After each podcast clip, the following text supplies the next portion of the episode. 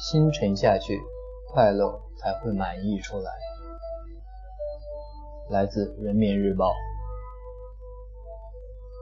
诗歌与我过去、现在以及将来中有一句很经典的话：“In me the tiger sniffs the rose。”为人熟知的是余光中先生翻译的中文：“心有猛虎，细嗅蔷薇。”第一次读到这句话的时候，就被这两个意象所惊艳。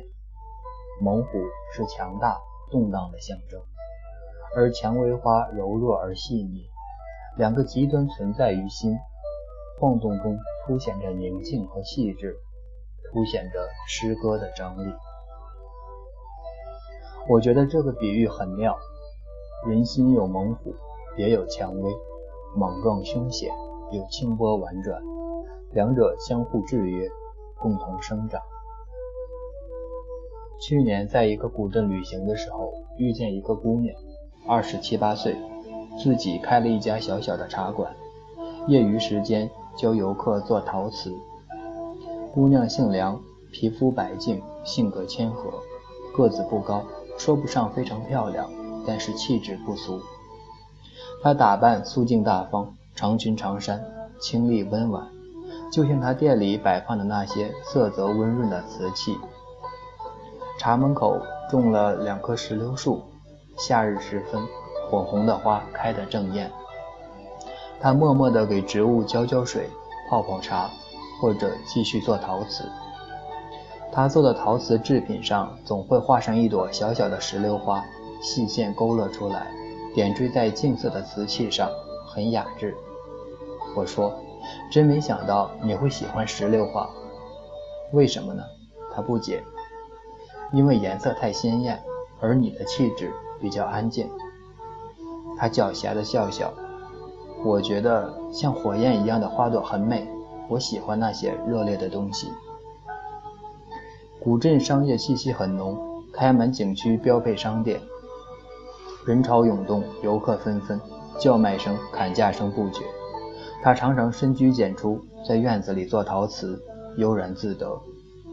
忽然，我想到罗大经《鹤林玉露》里的句子：“山静似太古。”日长如小年，余华犹可醉，好鸟不妨眠。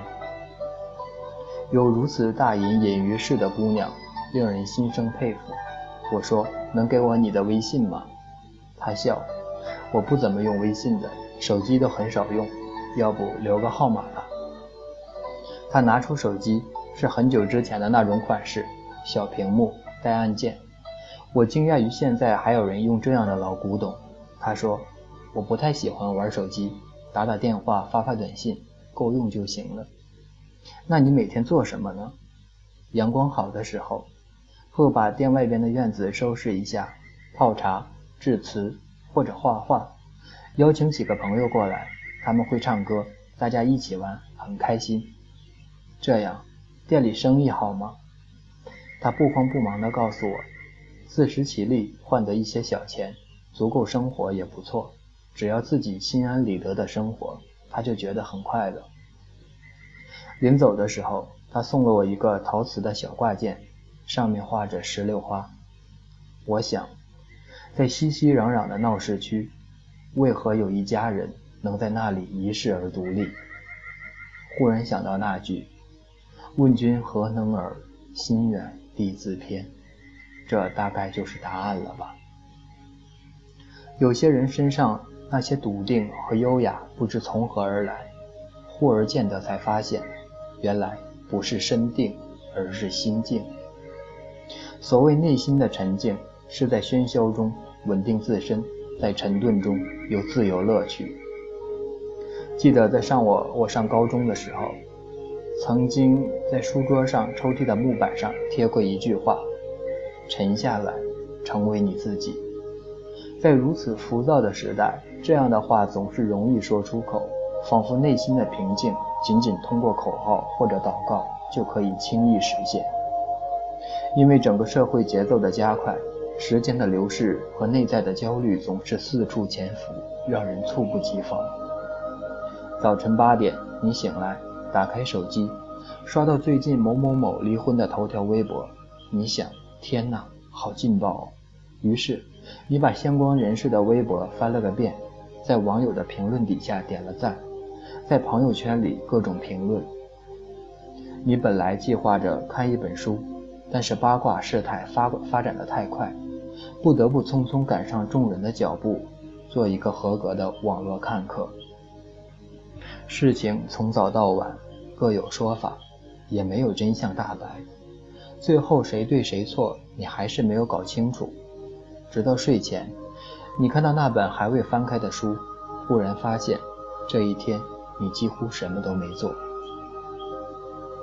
把心静下来，如同静置一杯含有泥沙的水，要让所有的杂质沉淀，水才澄澈如初。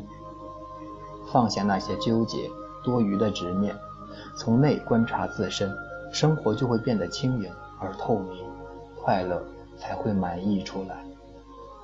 那些拥有平和内心的人，自带的魅力和祥和，不是靠衣着和事物、称谓。或头衔所衬托，而是来自骨子中的深邃。那沉浸内心的拥有，比如看书，比如去登山，去见识那些离我们的日常生活比较远的事物，都是在完成中感知自我，通向内在。我觉得，每天都需要有一小块时间，与日常杂事隔绝开来，看似毫无意义。实则意义非凡。愿你内心自在安稳，忧愁不扰不侵。